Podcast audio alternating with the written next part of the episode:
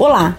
Não queria falar nada, mas não tem como. Essa combinação de castanhas e tâmaras é para amar literalmente. Vem com a Zana para aprender como fazer esse creme de tâmaras e castanhas. Anote aí!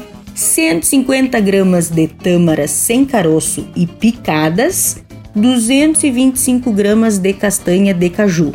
Deixar de molho por no mínimo 8 horas para hidratá-las. 2 colheres de chá de pasta de baunilha ou essência de baunilha.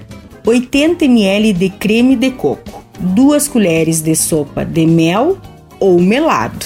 75 gramas de castanha de caju picadas, também deixá-las de molho por no mínimo 8 horas, e 2 colheres de sopa de mel. O modo de preparo: iniciamos misturando as 2 colheres de mel e as 75 gramas de castanhas. Coloque em uma assadeira forrada com papel manteiga, leve ao forno por uns 10 a 15 minutos e então reserve para esfriar. Coloque as tâmaras em uma tigela e cubra com água quente por uns 10 minutos para que elas amoleçam.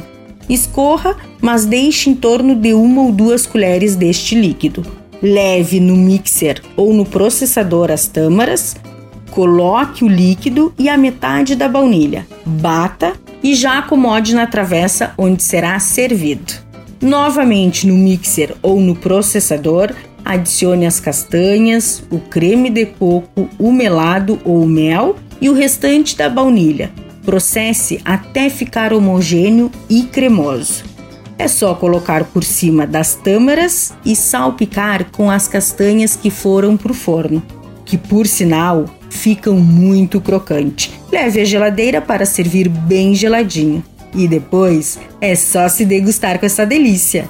Dica da Zana: pode ser colocado pasta de amendoim no lugar da baunilha, você sabia? Utilizar amêndoas, amendoim também fica sensacional. Espero que vocês tenham gostado da receita de hoje. E não se esqueça, se perdeu, corre lá no blog do Cozinha Viva, está lá no portal Leovê. Eu sou Zanandrea Souza, temperando o seu dia, porque comer bem faz bem. Tchau, tchau!